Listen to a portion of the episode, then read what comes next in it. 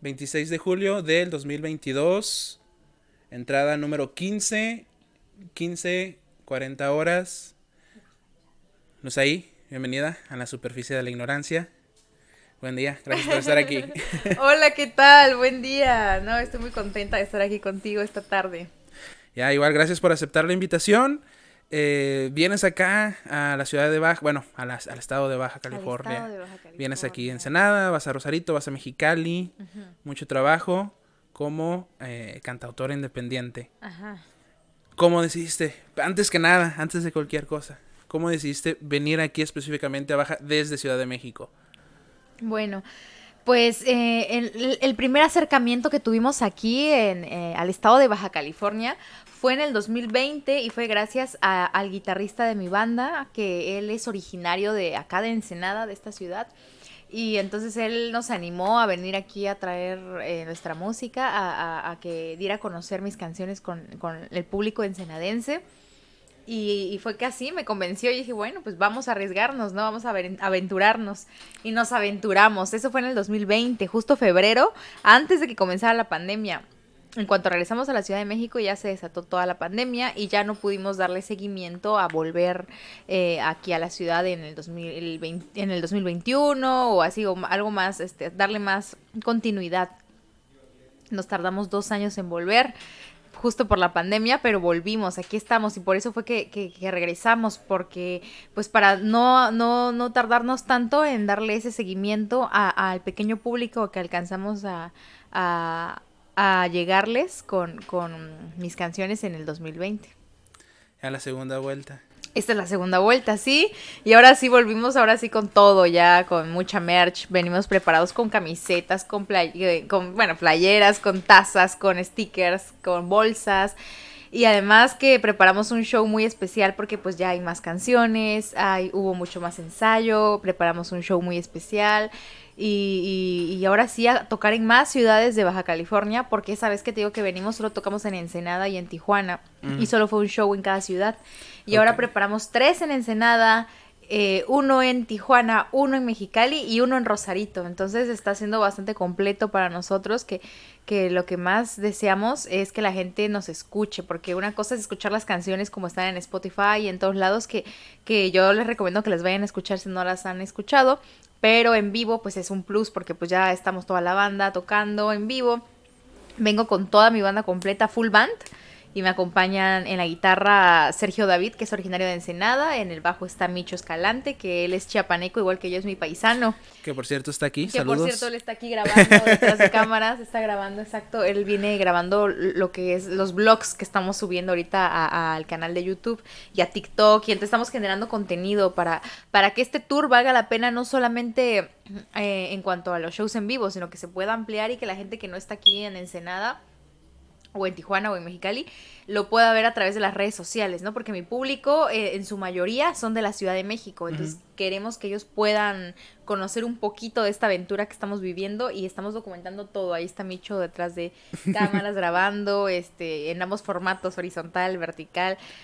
Y, y, estamos muy emocionados de todo lo que estamos viviendo. Son unas aventuras increíbles, como hablábamos antes de comenzar el podcast. La verdad es de que muy interesante, muy interesante para que la gente que no, nunca lo ha hecho en su vida puedan conocer este, este detrás de, ¿no? Porque se ve fácil de, ay, se ve divertido, ay, están de tour, están conociendo ciudades, etc. pero sí es muy pesado, muy cansado, es muy, muy, muy, es mucho sacrificio, es muy, muy sacrificado, no sé cómo decirlo, pero sí es muy, muy complicado poder lidiar con todo esto, pero vale la pena cuando ya estás ahí en el en el escenario y cuando la gente reconoce tu trabajo, ahí es donde todo lo que haces pues vale la pena. Ya, ¿no? ¿Vienes de originaria de Michoacán? No, de Chiapas. De Chiapas, perdón, de Chiapas. es, de Michoacán mi madre, saludos a mi madre. tu mamá es de Michoacán, yo soy de Chiapas. Eh, de Chiapas. Chiapas, de Tapachula, Chiapas, sí. ¿Y te vas a la Ciudad de México? Sí, nosotros venimos ahora mismo, venimos de la Ciudad de México, porque allá vivimos, allá es donde conocí a mi banda y, yo me fui a la Ciudad de México a estudiar eh, música. Fue mi carrera, la carrera que elegí, ¿no? Cuando sales de la prepa, bueno, pues vas a buscar una universidad. Entonces yo, yo pedí que, me, que mis papás me apoyaran para estudiar producción musical en la Ciudad de México. Y eso fue lo que hice, estudié producción musical en, la Ciudad de México. De ahí, este, ni siquiera terminé mi carrera porque eh, decidí que mis papás, eh, el tiempo que me quedaba de, apoyo, ¿no? De apoyo universitario, decidí que mis papás eh, me apoyaran mejor en en la, en la, en el comienzo de mi carrera, de, de ya, o sea, de, de, que me apoyaran a, a grabar mis canciones, a, a, tocar en vivo, porque todo eso es caro, todo eso cuesta, grabar canciones es muy caro, y también hacer los shows, porque que tienes que pagar los transportes, que tienes que, que pagar eh, toda la logística, tienes que, todo, todo, desde vestuario, ropa, cabello, o sea, todo lo que quieres hacer en producción, porque yo siempre tuve la, idea muy ambiciosa de que no, no, quiero solo subirme al escenario, sino también tiene que, haber todo un concepto detrás de, y todo eso cuesta. Eh, y yo dije, este es el momento que mis papás me apoyen, todavía que tengo el apoyo universitario. Y así fue como me arranqué y me lancé. Ya después, obviamente, el apoyo universitario se acaba y tú tienes que seguir viendo, buscando la manera, ¿no? Para que las cosas puedan seguir funcionando pero sí es una carrera bastante larga, como le dicen la carrera de la paciencia, porque, porque no es una carrera de, de, de, um, de quién llega más rápido, es una de velocidad, no es una carrera de velocidad, es una carrera de, de resistencia, a ver quién aguanta más, no es, no es una, como le dicen, no es una carrera, es un maratón. Justo, es lo que, lo que iba a comentar, ¿no? Más que una carrera, un maratón, mucho de eso se hablaba, por ejemplo, cuando yo estudié física, aquí en, en Ensenada, eh, hablar de la carrera no como una carrera, sino como un maratón porque muchos nos íbamos quedando en el camino, pero el, fuerte estaba en continuar, en, no dejarte caer, ¿no? Por la complejidad o por el exceso de trabajo que podrías tener, eh, pues es lo que te decae, ¿no? Que sientes que no vas progresando, pero pues no progresas porque el camino es muy largo. Exacto. El camino es muy largo. Así es, totalmente. Dices de lo, de lo más difícil, hacer grabaciones. Ajá. ¿Por qué es de lo más difícil? Aparte del costo inherente de solicitar el estudio. Mm. porque eh, depende del productor con el que quieres trabajar. Ok. Es, es, caro pagarte un productor para que puedas estar en el nivel eh, deseado, ¿no? Para un artista para un artista independiente, pues todo esto sale muy caro. Realmente las disqueras son las que generalmente pagan esos costos de producción. Y cuando eres independiente, pagas a un productor que un, un buen productor te está cobrando por lo menos unos, eh, por lo menos unos 10 mil por canción. Entonces, ok. Ajá, y eso ya te estoy hablando de algo muy económico. Ok. Ok, Entonces eso es lo que hace que sea una carrera bastante cara, bastante sacrificada, bastante cansada. me imagino, me imagino. Llena de sacrificios, sí. he escuchado pues muchas de tus canciones, eh, en particular me gusta una que se llama La Magia. Es, ah, va, mucho más en mi sentido. No es de las nuevas, ¿no? La, última que sacaste es Mi Corazón. Ay, Mi Corazón. Ay, Mi Corazón. Ay, mi, corazón. es mi nuevo sencillo. Sí. La de La Magia es una canción de Little Jesus y yo le hice un cover. Sí, pero pues, digo, esa fue la que, la que, la que me gustó más. Independientemente de que fuera un cover. no, no, no. Por, eh, me gustó mucho lo que, lo que hiciste. porque te deja ese, esa nota de, familiaridad de, la, de las ideas que vienen detrás de la canción, pero le das un toque, eh, no sé si llamarlo propio o moderno, con esta eh, sazón del pop que tienes tú, creo yo. yo. lo denominaría así. Yo le digo ya indie. Indie cumbia pop tropical. Indie, cumbia pop tropical, algo así, o indie pop tropical. Yo, yo, yo ya le llamo así a este género porque eh, indie porque pues soy artista independiente y de alguna manera está ahí involucrado el, toque de, un artista que no lleva el dedazo de una disquera, ¿no? Que te diga tienes que hacer esto o lo otro. Y ya lo del pop es porque traigo el pop en, el ADN, soy súper popera, me encanta la música pop, las melodías pop, eh, así pegajosas. Cumbia porque pues los ritmos tropicales y todo, lo tropical porque pues claro, una mezcla, una fusión, porque aparte yo vengo de, de, la costa ¿no? De la costa. Tapachula, sí. tenemos la costa, tenemos ahí la playa. Eh, es todo muy tropical, la gente es súper alegre, súper suelta, súper eh, folclórica. Mucho el contraste, las personas de allá de aquí. Sí, sí, sí, sí, súper contrastante todo, sí, pero aún así Anoche justo me estaba diciendo mi guitarrista que es de aquí en Ensenada, me decía, es que tú tienes alma norteña, me decía. porque, porque, porque me encanta igual, o sea, conecto mucho con, con, la gente de aquí, me gusta. Aparte el acento también me gusta mucho. Y nosotros tenemos un acento muy diferente, entonces sí somos muy diferentes, pero es que la influencia del norte, la, la influencia del norteño es muy fuerte, o sea, como que es súper fuerte, abarca todo el país, llega hasta allá, ¿no? O sea, yo ya veo, mm. antes no era, antes yo me acuerdo que allá pues hablábamos a, las mujeres o a los chicos le decíamos mm, así como, mm, de una manera así como muchacho, muchacha o chico, chava, lo que sea.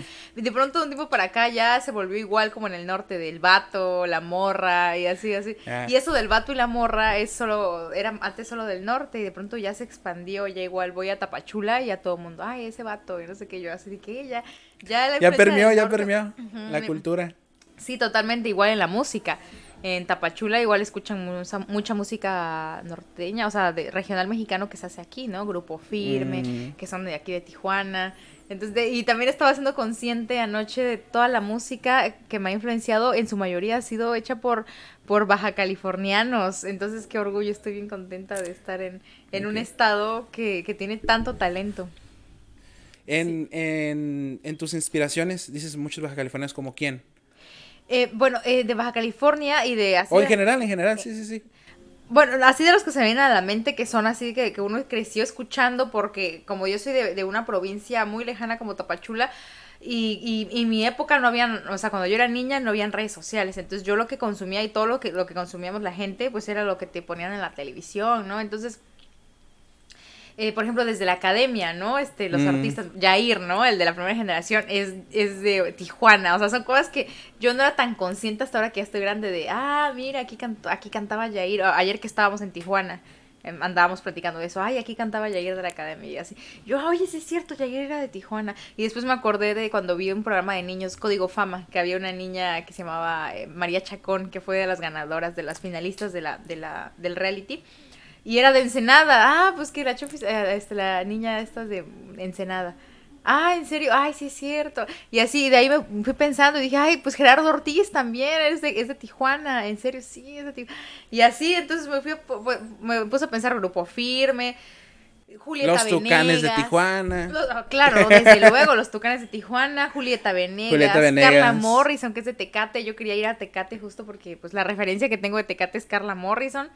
Pero, o sea, Baja California ha, sido cuna de muchos artistas, ¿no?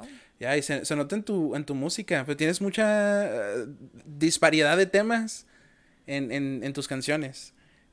Ritmos muy diferentes. Eh, pero escuchando toda tu música, yo entendía a ver, igual ahorita hablamos de, tu proyecto, de cómo, cómo generas cada canción, pero a, mi, a mi estudio, a, lo que yo entiendo a la hora de escuchar tu música, buscas mucho ese equilibrio de afianzarte sobre un tema ya conocido, no, no un tema de una canción conocida, sino sobre ritmos que ya, por ejemplo, la cumbia, es un ritmo muy conocido en tu última canción. Pero la producción es completamente moderna, es mucho más pop. eh, y en especial, eso qué bueno que lo, mencionaste del productor, porque tus mezclas están muy bonitas. Mm, están muy bien hechas las mezclas. No sé, no sé qué tanto metas ahí y qué tanto mete el productor, porque yo de producción de música no sé nada como tal. Pero, pero me encantan esas. De hecho, este empecé a escuchar la, la música con mis audífonos inalámbricos por Spotify. Y se escucha muy raro. No me gusta, no me gusta. Y luego ya los escuché conectados con el cable, con este con los audífonos conectados con el cable y se escucha mucho la diferencia. Se ah. escucha todos los sonidos muy separados, eh, se escucha tu voz muy clara en el lugar donde se tiene que escuchar. Y yo, pues le pongo atención en esto porque muchos años estuve trabajando como DJ. Mm. Yo nunca produje, pero pues me tocaba tocar mucho tipo de música. Entonces ahora ya hago como una concepción de acercamiento, un, tipo de acercamiento a la música que es en qué de, mi, de mis playlists cabe esta canción. Entonces, por ejemplo, este, el, esta canción que me gustó mucho de, de mi magia, de la magia, me gustó como para mi de, para, para mezclarla con algún tipo de música house, chilling, con quizás este nudisco. Y por ejemplo, eh, ahí quedaría muy bien, ¿no? Luego está la, la última canción, eh, Mi corazón. Ay, mi corazón. Ay, mi corazón, siempre se me olvida el ay. Eh, me queda muy bien, por ejemplo, con o acerca de, de música de Los Ángeles Azules. De hecho, por ejemplo, me recordó mucho este, este último proyecto que trajeron, que estaban invitando artistas pop ¿no? Que salió con Jimena Sariñaga, Los Ángeles Azules. y, así eh, me dio mucho ese, ese sentimiento. Dije, ahí va, ahí va. Por ahí va, ¿no? Sí. Sí, sí, sí, me gusta, me gusta la idea. Estaba platicando con, con, con, un amigo, precisamente de, de, tu música, y me dice, pues está, está bien. Digo, pero es que es justo ese. Está bien, es buena música, se escucha muy bien, ¿y por qué no la estamos tocando? ¿Por qué la gente no la está escuchando? ¿Por qué? Porque prefiere escuchar otro tipo de música, mm. ¿no? O sea, si comparamos y hablamos, no, pues, si nos ponemos muy puritanos, hablamos de calidad de música. Bueno, pues no tienes nada que pedirle a nadie, ¿no? Si nos vamos a la parte de tratar de comunicar con la música, pues realmente no le pides nada a nadie, lo haces muy bien. Mm, Pero entonces, eh, pues la discusión ahí es nada más cuestión de apreciación, me imagino, ¿no?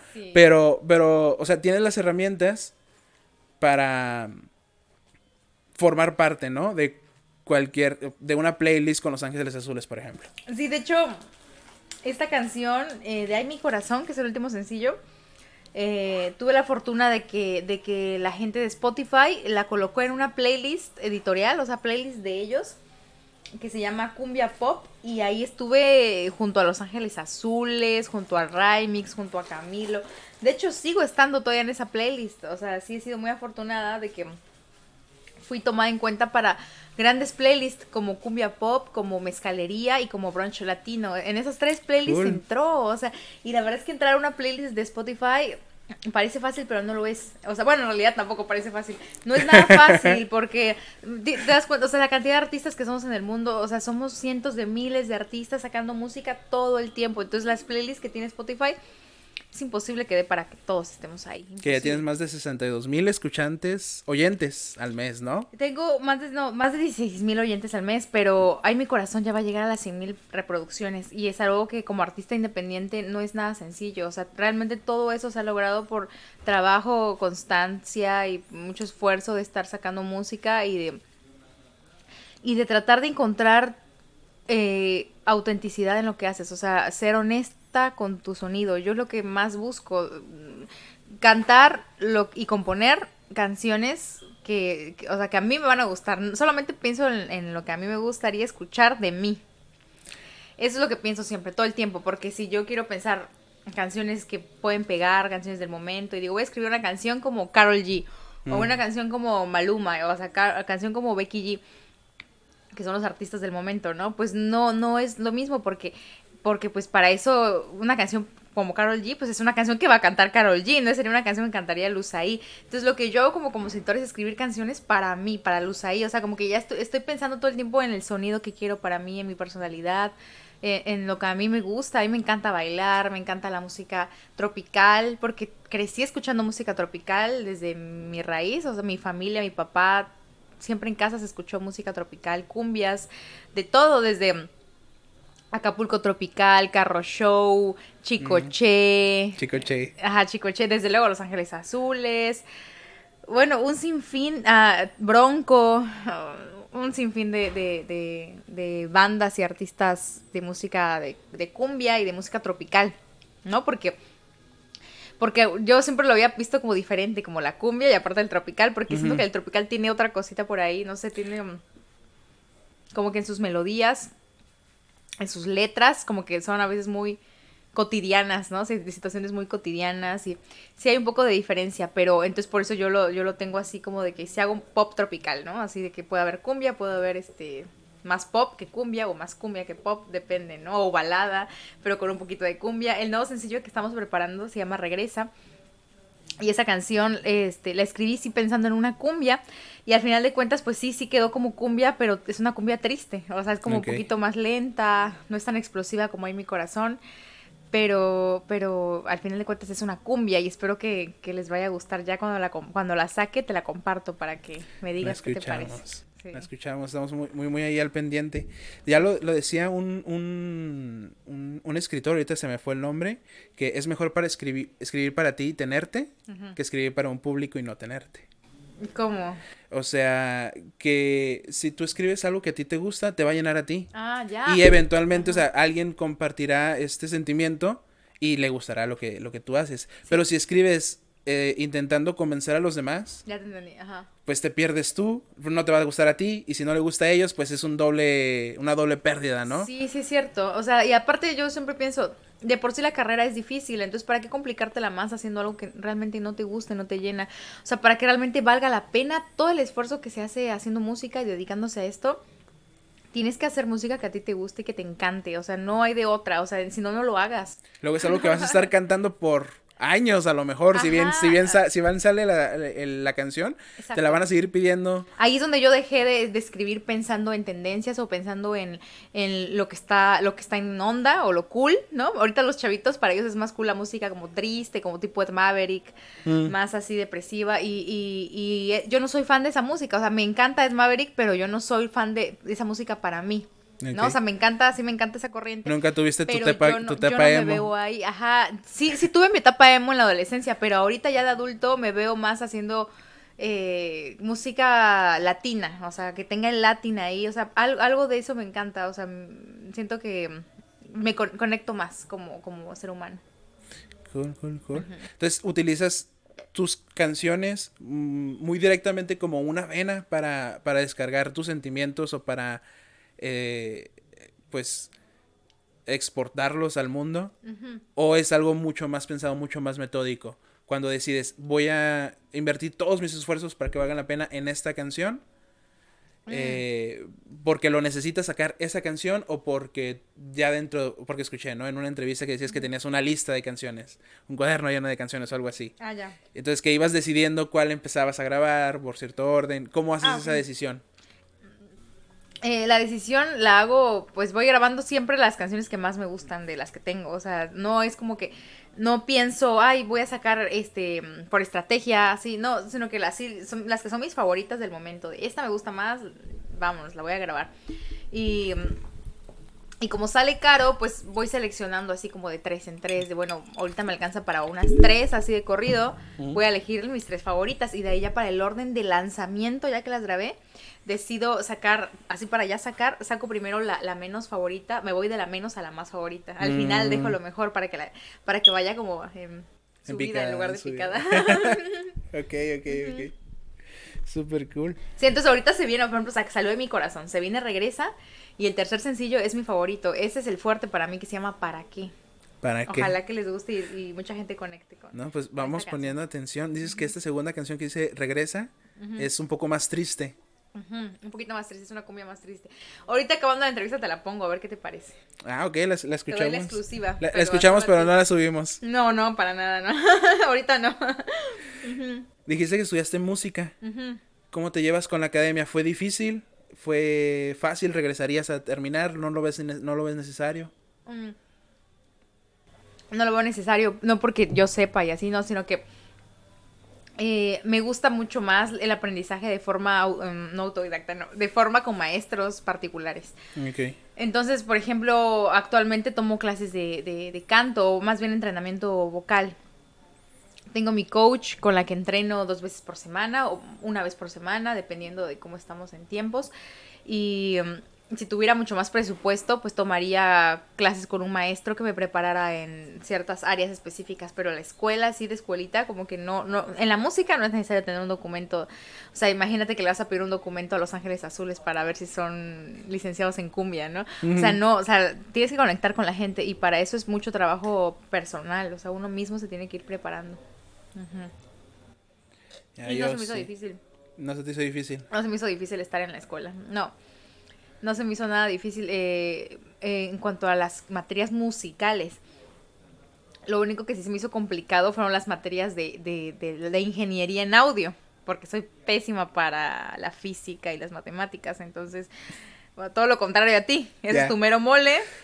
No, conmigo nada, no, no, no, nada que ver. No hace clic contigo la ciencia. No, para nada, todo lo que tiene que ver con acústica y porque son fórmulas, ¿no? Para poder mezclar tienes que saber como de, pues algunas mm, tienes que hacer ciertas operaciones. ¿Cómo se le llama? Sumas cuando hay un número arriba y otro número abajo. ¿Cómo se llama? el de un puntito arriba y el otro es división, ¿no? Ah, Divisiones. no, sí. O sea, no, eso no se me dio para nada la parte de, de, la ingeniería en audio. Pero toda la parte que es la musical me encantaba. Las clases de solfeo, las clases de rítmica. Eh, las clases de armonía, era puro 10, ahí sí iba súper bien. Eh, las de audio fueron las que me fallaban poquito, pero no fue esa razón por la que no, no, no terminé, fue porque quería enfocarme de lleno en mi carrera como, como artista, como cantautora. ¿Siempre se te hizo difícil las matemáticas o nada más ahora ya grande? No, siempre. Siempre. ¿Tuviste el, el, el temor a las matemáticas? De que veías matemáticas y dices, no, este examen lo voy a reprobar. Eh, sí, o sea, yo me acuerdo que hasta le decía a una compañera de la escuela así de que, oye, enséñame, o sea, dame clases y todo, y, y yo te ayudo en, no sé, en cosas sociales, porque pues yo, yo, a mí lo que siempre se me daba fue la convivencia así con, en la secundaria, sobre todo eso fue de que tenía amigas y amigos, muchos amigos, era popular, entonces como que hacía esos intercambios de te presento amigas o amigos y ya y enséñame enséñame un poquito, dame el repaso. Se nota que eres una persona muy muy extrovertida, yo por el contrario. Pues es que fíjate, no era nada extrovertida. Yo empecé a escribir canciones porque era tímida y no era nada extrovertida. Empecé a escribir canciones desde los ocho años por esa razón. No tenía amigos, no tenía amigas y, y en la secundaria dije, ahora sí, o sea, ahora sí no me la vuelven a hacer. Entonces empecé a tener amigas y todo, pero, pero era, yo tenía que ser alguien que no era. O sea, esto que ves ahorita mm. fue un proceso muy largo de, de, de, de, este, pues de empezar a conocerme, de todo lo que he vivido. O sea, ya a, mis 27 años ya me siento pues que ahora sí por fin ya, ya soy yo misma. Pero después de ser muy tímida, pasé al extremo de ahora soy muy sociable, pero yo, yo me recuerdo a mí misma pensando, ay no, pero yo no quiero ser así, o sea, como que yo no me sentía, o sea, yo no era segura, entonces no, me, no sentía que mi personalidad y mi forma de ser real iba a poder generar empatía y un gusto porque las personas quisieran ser mis amigos. Entonces yo lo que hacía ahora sí que un trabajo de antropología, ¿no? Estar ahí este viendo cómo eran las personas, imitando, o sea, todo lo hacía así solamente para conseguir la atención de las personas y, y, repetía exactamente las actitudes y el vocabulario de las niñas que estaban eh, que eran populares para yo poder entrar en el círculo entonces eso empecé eso hice toda la secundaria y y ya después o sea conforme vas creciendo vas entendiendo quién eres realmente tú y, y, en realidad ahí está el truco no en la seguridad porque al final de cuentas eh, yo creo que lo más valioso de una persona es sé que sea ella misma, ¿no? La autenticidad. Y, eh, y, eso te da mucha credibilidad con la gente.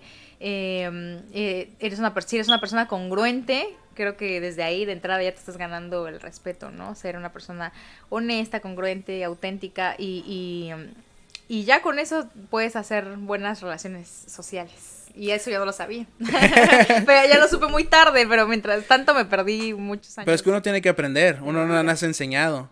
¿no? O sea, vas aprendiendo. hay personas que les nace así solitas, yo, coincido, yo coincido contigo en la, en la época de la secundaria. Sí, en la, creo que en la secundaria se presta mucho como para poner atención a los demás, aprender de los demás, tanto para bien y para mal. Porque a yo me acuerdo que también en la secundaria me tocaba el que no tenías que aprenderle tanto de él, ¿no? El que tiene las malas mañas.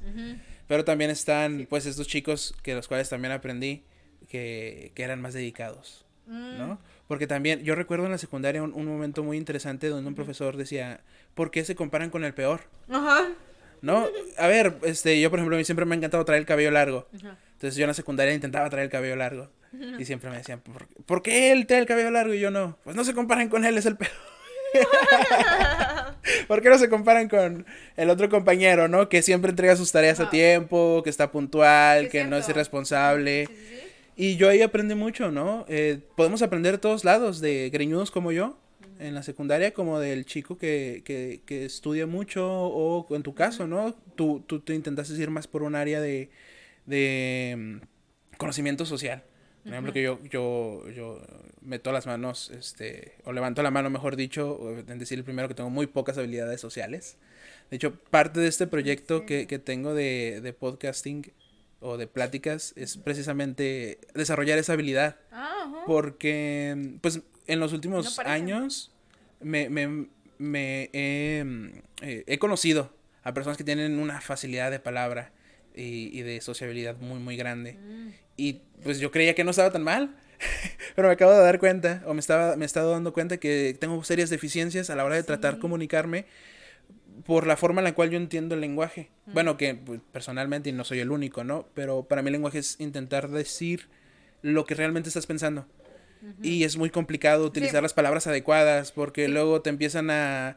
No, que dijo esto, pero yo quise decir esto otro. Exacto, sí, sí, sí. Eso se le llama, yo, yo le llamo problemas de comunicación. Sí. O sea, no, no, no, no sabes transmitir exactamente lo que, lo que tú quieres. Sí, lo, o sea, lo que piensas, no logras transmitir el mensaje.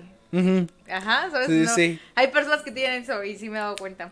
Ya, y luego, por ejemplo, empecé a estudiar filosofía, empecé a estudiar lógica y te quedas como que, ok, todo, todo esto sí funciona el lenguaje, vas estudiando un poco a poco y te das cuenta de todo. Bueno, yo me di cuenta de todas las deficiencias que tenía a la hora de tratar de, como, de, de comunicarme con el otro y ahí descubrí varios de mis, muchos defectos.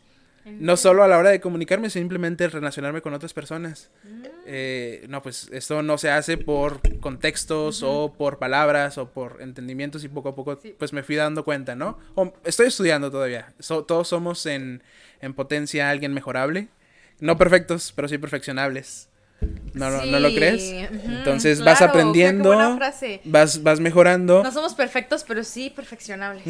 Oh, muy bien. Ya, ya, Y, y por ejemplo, desde tomé seminario de esto. Yo estoy muy, muy metido en la academia. Ahorita estoy estudiando una licenciatura en docencia de las matemáticas. Ajá. Entonces, yo sí muy metido en la, en la cuestión de la academia o aprendiendo muy en ese, en ese paso. Eh, estudiando sobre Aristóteles, él decía que eh, las, los eventos, eh, digamos, las personas, reduzcámoslo a las personas, son en acto y en potencia. Ajá. Parten en acto hasta el momento, por ejemplo, nosotros estamos aquí en acto. Tú eres todo lo que viviste, eres tus experiencias, tus conocimientos y estás platicando aquí conmigo.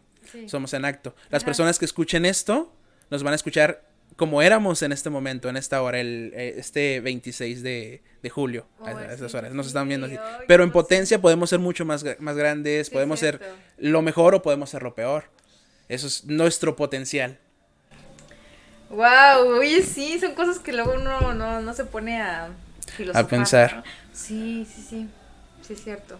Qué emoción, ¿no? Que este momento se captura para siempre. ¿Quién soy yo y en, en, el, en este día que justo como dijiste al principio de la entrevista, ¿no? 26 de martes 26 de julio a las 4.12 de la tarde. Ya, por eso doy, por eso doy la, la fecha.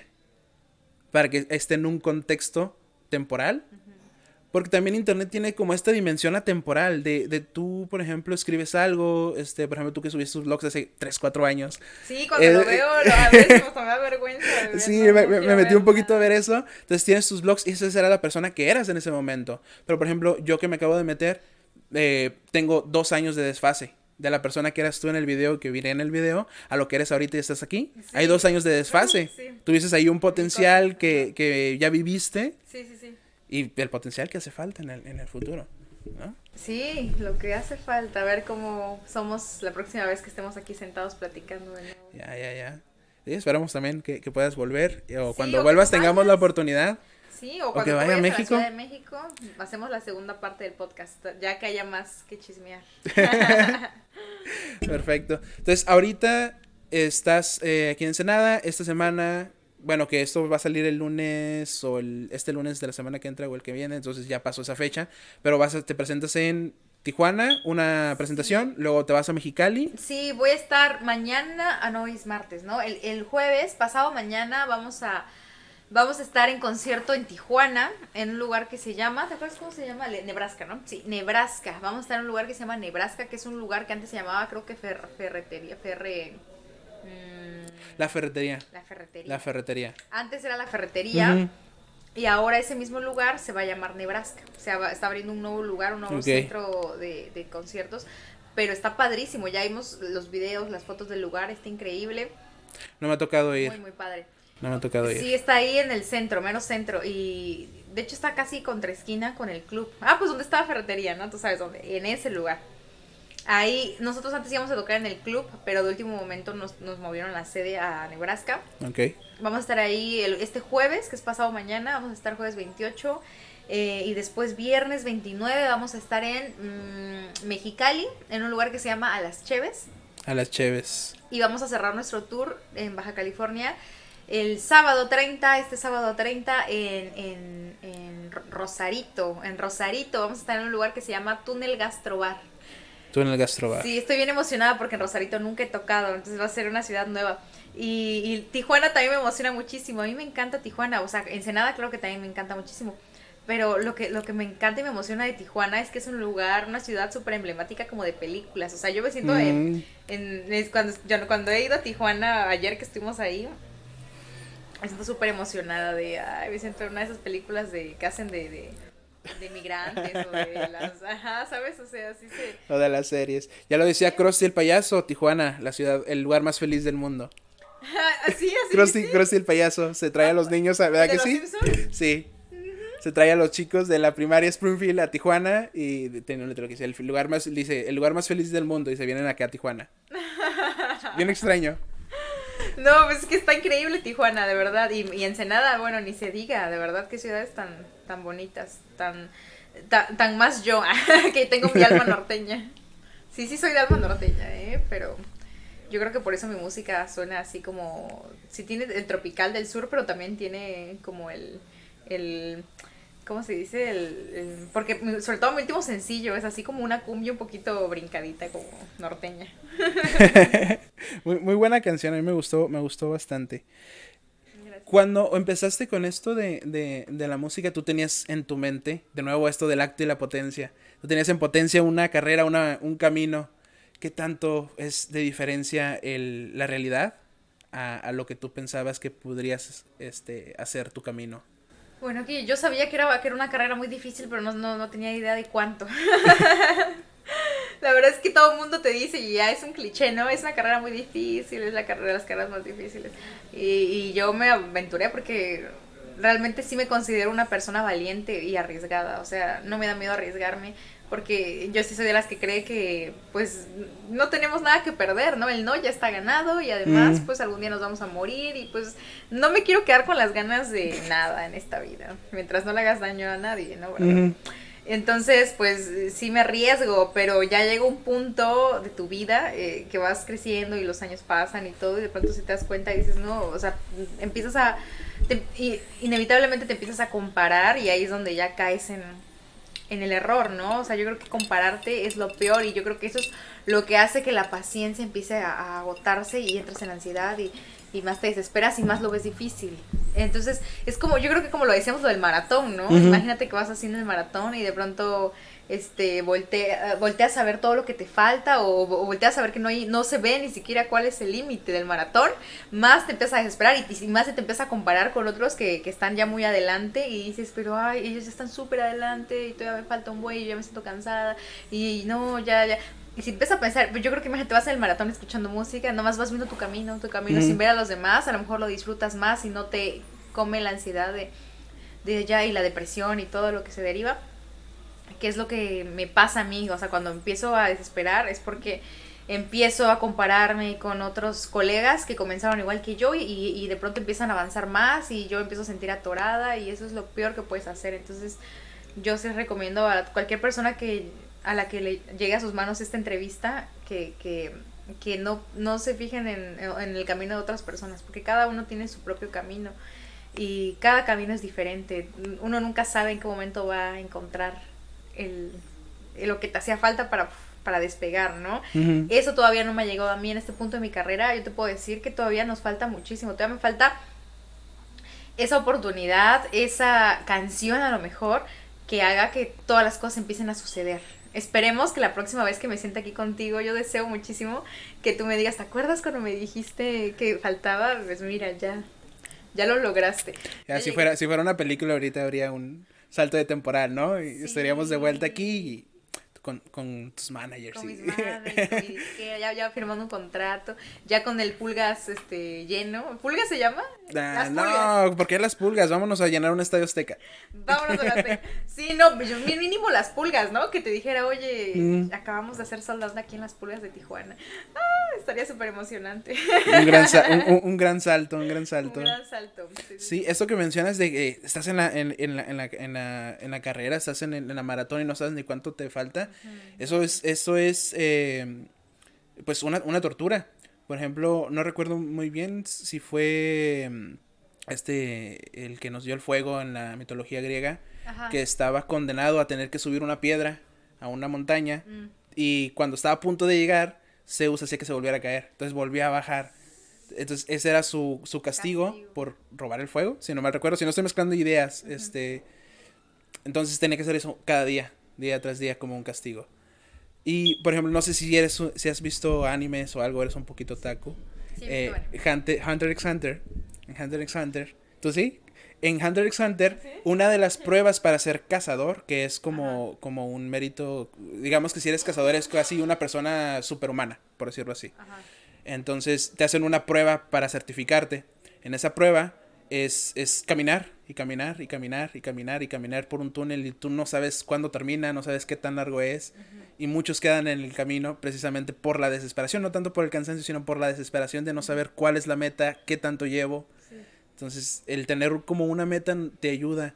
Eh, yo cuando estudié un poco de administración de empresas, es que existen estas metas a corto plazo, a mediano plazo y a largo plazo, que te tienen que ir dando como esos pequeños checkpoints, esos puntos de guardado para decir, ya llegué aquí, ya, ya cumplí una meta, ya tengo un logro, ya no estoy donde estaba al principio. O por ejemplo, cuando esa referencia que se hace cuando estás en el bosque. Para poder ir en línea recta en un bosque, necesitas ver el árbol y dirigirte a ese árbol. Pero tiene que ser un árbol relativamente cerca. Porque si es un árbol muy lejos, te vas a perder de aquí a que llegas. Entonces tienes que ir de árbol en árbol para intentar ir en línea recta y poder salir de un bosque, por ejemplo. Oh, eso no lo sabía. Es interesante. Entonces, por ahí con, con esa idea lo, lo, lo, entendí así. Fíjate que sí, porque yo, eso me ha faltado a mí en mi carrera, un orden. Porque... Y justo empecé a sufrir mucho de eso desde que dejé la escuela, la carrera de música, porque en la, en la escuela de una manera te sientes como de, ok, ya acabé, ya acabé el primer semestre, vamos al segundo, acabé el segundo, vamos al tercero. Sientes que, que vas en un programa, ¿no? Que sabes que hay un rumbo y todo. Que hay un progreso. Un progreso, ajá. Cuando acabé yo ya, no, ya me perdí, ya no sé medir dónde estoy parada. O sea, yo veo a mis compañeros de generación y, ¿no? Que ya, bueno, ya son licenciados, ya tienen su título, ya unos están en maestría, otros ya la acabaron, que ya empezaron el doctorado, que ya están, no sé qué. Y yo muchas veces me cuestiono, ¿y yo dónde estoy? O sea, ¿dónde estoy? ¿En qué nivel ya voy? ¿Cuánto me falta? O sea, justo sí desespera, sí desespera mucho la verdad, de pronto se llega a desesperar. O sea, ¿para qué te digo que no? Si sí, te, te, te, llegas a cuestionar todo eso. ¿Dónde estás? Y, y, a lo mejor me ha faltado tener esa, esas metas de corto, mediano y largo plazo porque de pronto ni siquiera disfruto las cosas que he logrado porque para mí todavía no han tenido un significado al nivel que a mí me gustaría. Entonces, sí, toqué ya una vez en el Foro Indie Rock, sí, ya hemos este, tenido muchas... Eh, ya han habido cosas muy buenas, ¿no? De que los fans eh, han tenido buena respuesta comprando merch, comprando este playeras, bueno, los discos y van, eh, em, van a las firmas, o sea, han pasado cosas muy buenas, he estado en festivales padrísimos con artistas increíbles, pero nada de eso ya lo disfruto porque como que no tengo un programa donde pueda hacer el, justo lo que dices, ¿no? De ya, estoy aquí, ahora que sigue y así eso me ha faltado y ojalá pudiera ya empezar a, a tener un, una mejor estructura con mi equipo de trabajo. Que ahorita, por ejemplo, lo que sí nosotros lo tenemos súper bien estructurado es, es con mi banda, pues los shows, montar los shows, el en vivo y todo, pero ya toda la otra parte, que es la de estrategia como para poder eh, hacer música que llegue a más personas y más personas y en los shows cada vez seamos más y todo eso es donde me ha estado haciendo falta ya un, un manager, porque hasta el día de hoy que estamos aquí sentados sigo siendo independiente. Tengo ya por ahí un, una propuesta de management. Eh, y de hecho quedaron en mandarme el contrato esta semana, o sea, el borrador del contrato, pero está muy, muy difícil que, que uno pueda arriesgarse a ver si firmar un contrato con un management que al final de cuentas pues no sabe si, si es lo que necesita tu carrera, porque a veces no es que sea mal el management, sino que a veces cada, o sea, cada artista realmente requiere sus cosas especiales y sus cosas que son exactamente uh, adecuadas ¿no? A, al proyecto. Y, y, no sé, no sé, no sé en este punto cuál sería el management ideal que necesito, pero ya llega, llega un momento en que tú dices ya lo que sea, pero ya, te sientes cansado, ¿no? De hacer todo. Yo hago prácticamente todo y mi banda me ayuda muchísimo. Todos, todos mis integrantes que este, desde mí, Cholalo, David, hacen como muchas cosas que no deberían de hacer porque se supone que ellos solamente deberían de tocar y todo, pero como estoy sola, no tengo management, no tengo agencia, no tengo booking, pues entre todos nos hacemos bolas. Ahora con el tour estamos haciendo, la estamos haciendo de staff, de cargadores, de managers, de bookers, de prensa, de blogueros, camarógrafos, ah, todo, así. De, todo, hasta, hasta, lavamos nuestra ropa juntos en la misma tanda de lavadora. Salimos a correr juntos, hoy en la mañana fuimos a correr. Micho nos entrenó, o sea, porque no, no podemos ir al gimnasio porque estamos hasta acá y, no, o sea, porque allá en la Ciudad de México pues tenemos ya nuestro orden de vida, ¿no? Que nos gusta hacer ejercicio, algunos vamos al gimnasio a correr o vamos a hacer algo, algo de deporte. Y aquí pues hemos estado en una dinámica que de pronto ya no se vuelve tan saludable porque te digo que el estrés, el cansancio hace que, que empieces a perder la cabeza un poquito y el correr nos hacía bastante falta. Entonces, te digo que la estamos haciendo de todo, hasta de entrenadores ahorita. Todo, todo, todo. Estuvo súper, súper, súper bien. Es súper importantísimo, no solo, eh, por ejemplo, yo lo comparo ahorita con, con el ajedrez. Los ajedrecistas top del mundo que juegan para el campeonato mundial, imagínate nivel olimpiada, o sea, de ese, de ese calibre, eh, ellos tienen nutricionista, tienen preparador físico, aparte de su entrenador de ajedrez. Mm, Porque es súper importante también, por ejemplo, eh, un, ajedrecista podría en un torneo eh, consumir o quemar tantas calorías como un maratonista en un torneo de ajedrez. Es súper complicado. Por ejemplo, torneos grandes duran 5, 6, 9 días y son que tienes que estar 8 horas a tu máximo potencial mental estudiando la partida para poder estar jugando. O sea, dices que, que un ajedrecista puede quemar calorías igual que un Sí, sí, sí, solo estando en la, en la, en y eso que es algo sedentario porque estás sentado. ¿Eso qué quiere decir? Que, que uno puede quemar calorías con el cerebro, o sea, solamente pensando. Sí, el, el de hecho el cerebro consume bastantes, no, no sé qué tanto porcentaje. Calorías, entonces yo estaría muy flaca porque todo el tiempo quemo calorías y no bajo los kilos que quiero bajar. Sí, que, pensar, pensar ayuda a quemar calorías y el estrés de estar ahí también. Exacto. Hoy no se puede grabar así como amplio para que este, salgamos los dos.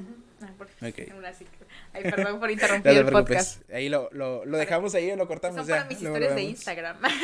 ya, ya, ya. Voy a aprender un poquito de ti y empezar a subir historias también. Sí, las historias son súper importantes. Vayan a seguir a Instagram si están viendo esta entrevista porque siempre subo historias de mi día a día y les puedo dar consejos y tips por si les interesa hacerse de una carrera como artista independiente.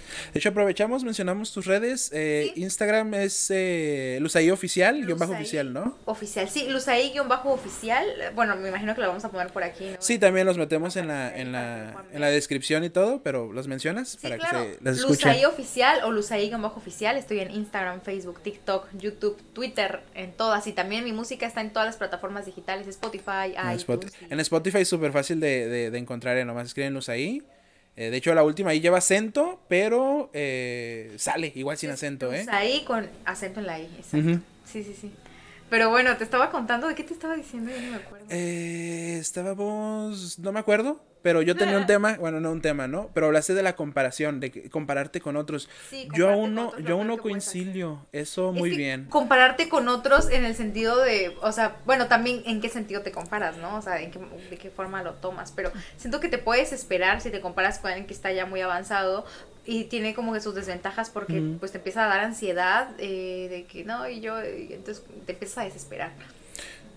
Pero si te comparas con alguien que está más abajo que tú, te puedes caer en confiarte, en decir, ay, este, ah, pues yo estoy mejor, ¿no? Ah, pues no tiene tantos yo tengo más seguidores. Entonces ya no, entonces es mejor seguir tu propio camino, porque es que cada camino es diferente, no, no, no, no hay manera de que, de que se pueda parecer al de los demás. O sea, sí hay ciertas referencias, pero no va a ser exactamente igual. A todos nos va a llegar la oportunidad de diferentes maneras, solamente que no lo sabemos. Esa es la cuestión. Yo ya quiero saber. Si lo supiera, o sea, si tuviera una bola de cristal. El mes que entra, ¿no? Que dijeras, ya cumplo todo, hasta lo que no quería el mes que entra. Pero no, así no, así no funciona. Yo, por ejemplo. Nunca sabes qué tan cerca estás de llegar ya a la meta. O sea, qué tal si estabas así de cerquita y renuncias justo antes de llegar. Pero, o sea, como no lo sabemos, es un camino eh, sin fin. Es, es, darle, ¿no? Es darle por el camino. Yo, por ejemplo, a mis alumnos les digo es que eh, no te compares con tu compañero. No necesitas compararte con tu compañero, necesitas compararte contigo mismo. Mm. Por ejemplo, cuando me dicen, profe, es que no mejoro. digo, a ver, haz el trabajo introspectivo. Si te pusieras a jugar contra ti mismo, pero hace tres meses, ¿le ganarías? ¿A ti, ¿Te ganarías a ti mismo hace tres meses? No, pues sí. Mm. Entonces sí estás mejorando. Entonces yo, yo trato de enfocar mucho la comparación en ese, en ese sentido, pero como te digo, no, no termino de conciliar porque no es algo que realmente yo interiorice. O sea, porque siempre te comparas, inevitablemente, quieras o no, ves eh, a ese artista o ves a ese ajedrecista o ves a ese profesor o ves a ese otro compañero de la universidad que terminó su doctorado cuando tú sigues en la licenciatura o algo y te comparas quieras o no. Y yo a priori no tengo como un problema muy específico con eso.